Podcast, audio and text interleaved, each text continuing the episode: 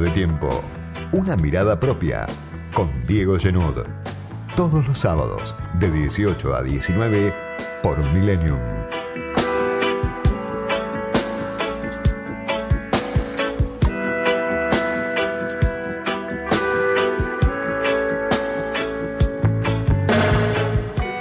Semana de tormenta, de barcos, de aviones, semana de turbulencia otra vez en la Argentina, con el gobierno del Frente de Todos. Una semana tomada, gobernada por el aumento del dólar paralelo, la caída una vez más de reservas en el Banco Central, la caída de los bonos en pesos también, en lo que para muchos es una corrida contra el peso, que activa otra vez rumores de una devaluación,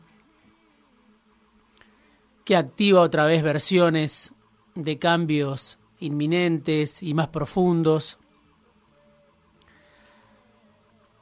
Toda esa turbulencia que, que se vio marcada sobre todo por el pulso del dólar, pero también por, por la deuda en pesos que vio caer su, su cotización en el caso de los bonos. Bueno, lo que está marcando es a un gobierno que se queda otra vez sin nafta para avanzar, pese a que tiene firmado un acuerdo con el Fondo Monetario Internacional, el acuerdo del que tanto se habló, por el que tanto se esperó, y sin embargo, de fondo, y pese a ese acuerdo, lo que sigue afectando la estabilidad en la Argentina es la falta de dólares. Por lo menos eso es lo que parece, lo que se ve. No alcanzan los dólares que tiene el gobierno, ni siquiera en un contexto de superávit comercial excepcional con la soja en niveles récords. Una situación de inestabilidad que obviamente genera nerviosismo, que se redita como ya sucedió en el 2020, en octubre de 2020, que se precipita y que alerta otra vez sobre problemas de fondo que no encuentran solución mientras el tiempo corre, mientras el tiempo se agota para el ensayo del frente de todos. Mientras todo eso sucede, mientras da la sensación de que el gobierno tiembla, la mayor parte de la sociedad sigue tratando de llegar a fin de mes. Algo que es casi una odisea para una parte muy importante de la población en la Argentina. Con la inflación que ofreció nuevos datos esta semana del INDEC, con la inflación como principal problema, la inflación y la falta de dólares, la falta de dólares y la caída de los ingresos. Mientras la mayor parte de la sociedad hace malabares para llegar a fin de mes, los factores de poder ven al gobierno temblar, ven al gobierno dudar, ven al gobierno reaccionar tarde y aumentan la presión pidiendo definiciones en busca de un desenlace, como algunos lo denominan, para salir de lo que consideran una espiral descendente, una crisis sin fin, donde el gobierno pierde credibilidad, pierde dólares, donde la economía vuelve a sufrir la escasez de dólares y donde asoman por todo este combo signos que alertan sobre la posibilidad de una desaceleración de la economía. ¿Cómo salir, cómo llegar a ese desenlace, cómo salir de ese espiral descendente del que están alertando los factores de poder y también algunos dentro del propio Frente de Todos, por supuesto la oposición? ¿Cómo se sale? La pregunta es cómo y con quién se sale porque vuelven los rumores de cambio de gabinete, vuelve la posibilidad de que Martín Guzmán se ve obligado a dar un paso al costado. En el marco de una inflación que, lo decíamos, el INDEC dio a conocer en los últimos días, 5,1% en mayo, 60,7% en los últimos 12 meses, lo cual ya de por sí constituye la cifra más alta de los últimos 30 años, pero si uno mira los últimos dos o tres meses, no es 60, sino que es 100% la inflación interanual. Si uno anualiza la inflación de los últimos tres meses, bueno, está más cerca del 100% que del 60%. Cinco meses en la Argentina y una inflación de 29,3%. Aunque Macri haya dejado muy alta la inflación, aunque la pandemia haya disparado a la salida de la pandemia, justamente del encierro, los precios internacionales de los commodities, aunque tengamos los precios de guerra después de la invasión a Ucrania, no deja de impactar, sorprender, lesionar la posibilidad de, llegar a fin de mes de gran parte de la población estos niveles de inflación, que no se pueden naturalizar.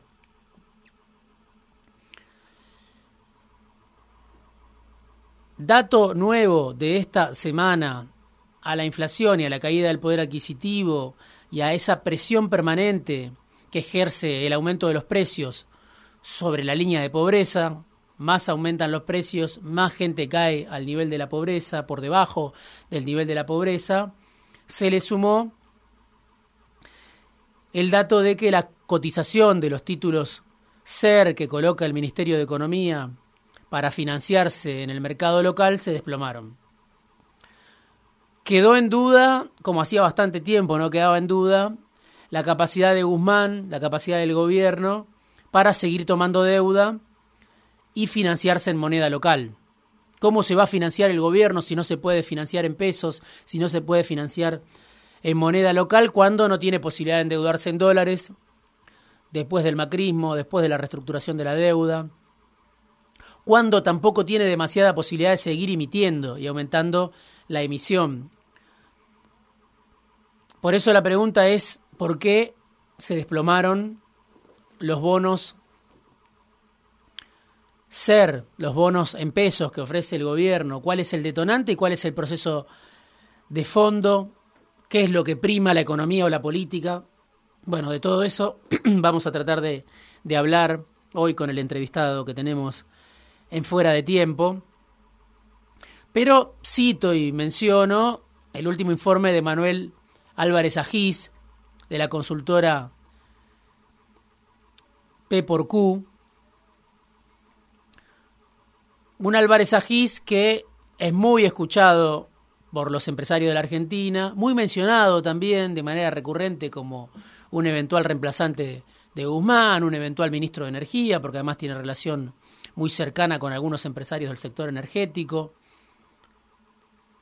Y Álvarez Agís, en uno de los informes que difunde su consultora, decía, bueno, este desplome de los bonos en pesos se debe, por un lado, a las versiones de reperfilamiento de deuda en pesos que surgen en figuras de la oposición. Hace tiempo que Hernán Lacunza, el ex ministro de Macri y, candidato a, otra vez a ser ministro si gana juntos, viene alertando sobre la deuda en pesos, el peso de la deuda en pesos que el gobierno nacional y que Guzmán no sé si minimizan, pero por lo menos ponen en un segundo orden de prioridad. Ya lo hizo la Cunza en su momento siendo ministro, reperfiló una deuda en pesos, defolteó una deuda en pesos.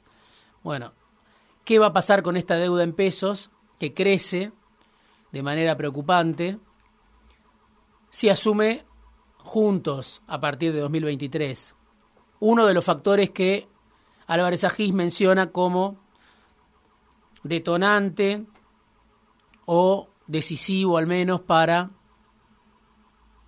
este desplome de los bonos en pesos. El otro, las dificultades del Tesoro para refinanciar esa deuda. El otro, las señales de incumplimiento en las metas que el propio Guzmán acordó con el fondo. Hay tres metas principales, las cuales va a ser muy difícil que pueda cumplir Guzmán, el gobierno. Y después, claro, la incertidumbre, como siempre, de la política económica con un gobierno partido al medio, con un gobierno dividido.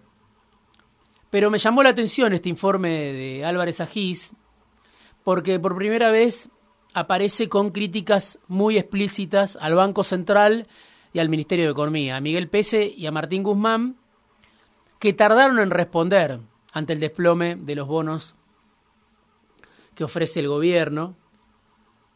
Y dice Álvarez Agís, el Ministerio de Economía actúa con tiempos no compatibles con el nivel de riesgo actual.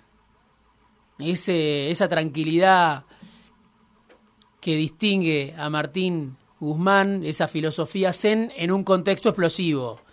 Lo dice Álvarez Agís, que hasta hace muy poco defendía su gestión y que hasta incluso lamentó la salida de Matías Culfas del gobierno. ¿Qué medidas tiene el gobierno para tomar? La tasa de interés que volvió a subir una vez más en lo que va del año. Tratar de evitar que se sigan yendo las reservas por todos lados, las pocas reservas que tiene el Banco Central. Y dice Agís también señales o decisiones por parte del Ministerio de Economía respecto al sendero fiscal.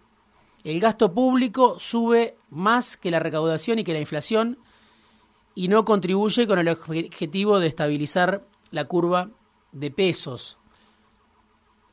Es decir, que Álvarez Agís pide conservar las reservas, aumentar la tasa de interés y ajustar, aumentar el ajuste,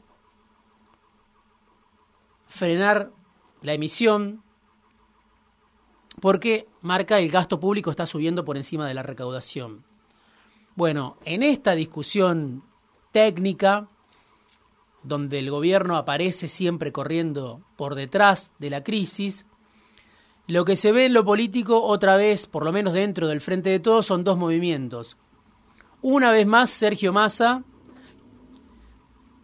que se vende o lo venden como el bombero de la crisis. Una vez más, Martín Redrado, que aparece en televisión recomendando un ajuste de shock para estabilizar la economía, lo cual, como decíamos en este espacio hace algunas semanas, generalmente, y citando a los economistas de, del MATE, un grupo de economistas de Rosario, bueno, cada vez que hay un ajuste de shock, pagan los que viven de un ingreso en pesos.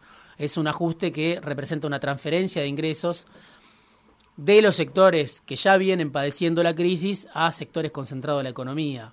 Pero aparece Massa y aparece Redrado una vez más como el antídoto para salir de los problemas que encuentra Guzmán o de los que Guzmán y Pese no pueden salir desde hace dos años y medio, en un contexto internacional, por supuesto, complicado, pero con muchas diferencias dentro del frente de todos.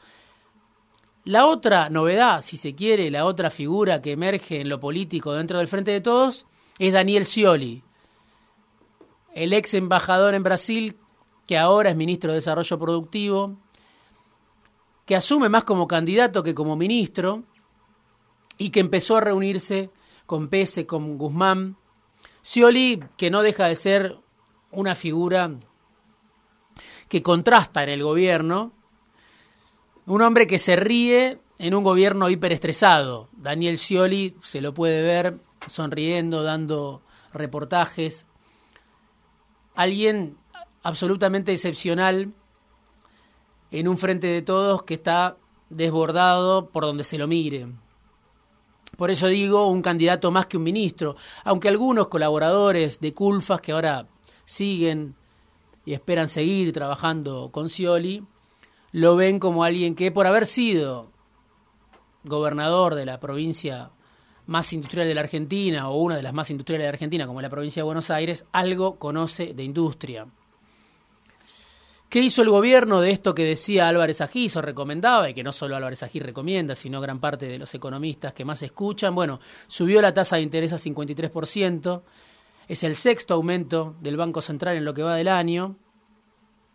Pero claro, todavía las tasas de interés van por detrás de la inflación. Lejos está la tasa de interés de ser esa tasa de interés real positiva que reclamó el fondo en el acuerdo que firmó con Guzmán esa tasa de interés real positiva a la que se comprometió Guzmán en el acuerdo con el fondo. Y sin embargo, estamos hablando de una inflación interanual del 60% y la tasa que acaban de subir está en el 53%. Las proyecciones de inflación están en torno al 70% en el mejor de los casos. Pero además hay otra cuestión, y ahora también le vamos a preguntar al entrevistado de hoy, que cada vez que uno sube la tasa de interés, por un lado puede servir, como pretende el gobierno, para evitar que el pequeño ahorrista se vaya al dólar y siga presionando sobre la brecha, pero por otro lado, cuando aumenta la tasa de interés, encarece el crédito para las pymes. Por otro lado, cuando aumenta la tasa de interés, es probable que se frene el crecimiento todavía más, un crecimiento que ya se frena por la falta de dólares.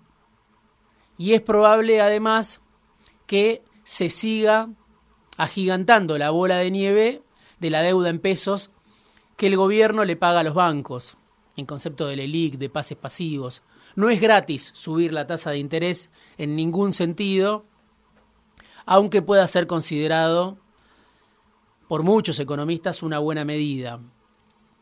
De fondo, otra vez, como problema que afecta a la mayor parte de la sociedad, gran parte de los que votaron ilusionados al frente de todos hace una vida, en el 2019, en agosto de 2019, en noviembre de 2019, de fondo se consolida un país de sueldos bajos, la Argentina, que no lo era, no lo era, como lo dice siempre la vicepresidenta, tenía los sueldos más altos en dólares cuando se fue del gobierno. Bueno, después de Macri, después de la pandemia, después del Frente de Todos, después de esta situación que se vive a nivel global, en Argentina se consolida un paisaje de salarios bajos, que se impone como continuidad de Juntos al Frente de Todos. Y ese país de sueldos bajos, de los sueldos más bajos medidos en dólares de América Latina hoy por hoy, nos trae dos imágenes. Una imagen de desocupados en movimiento, organizaciones sociales no alineadas con el gobierno que vuelven a movilizarse, que vuelven a desplegar en las calles su fortaleza. Es un, un grupo de gente que se siente hoy representada por las organizaciones no alineadas con el gobierno y que además representa a los sectores que tienen dificultades para llegar a, a fin de mes. Y son organizaciones que vienen creciendo sin duda, que crecen a todo nivel y que crecen sobre todo en la calle. Bueno, contrasta esa imagen de las organizaciones sociales no alineadas con el gobierno con la pasividad del sindicalismo de la CGT, del cual no se sabe prácticamente nada. Una ausencia total de la dirigencia sindical de la conducción de la CGT en un contexto de derrumbe de ingresos que ya lleva mucho tiempo y que se va acentuando como una constante, como una realidad que vino para quedarse, los sueldos más bajos de América Latina. En ese marco es que se habla o se presiona o los factores de poder presionan o lanzan un operativo clamor por un ajuste de shock, como el que reclama la oposición como el que reclama el propio Redrado. Y el gobierno se resiste como puede, toma algunas medidas en el sentido de lo que reclaman los factores de poder y otras las demora. Pero mientras demora esas medidas, mientras discute hacia el interior del frente de todos, se va desangrando y va perdiendo cada día gran parte de su capital electoral.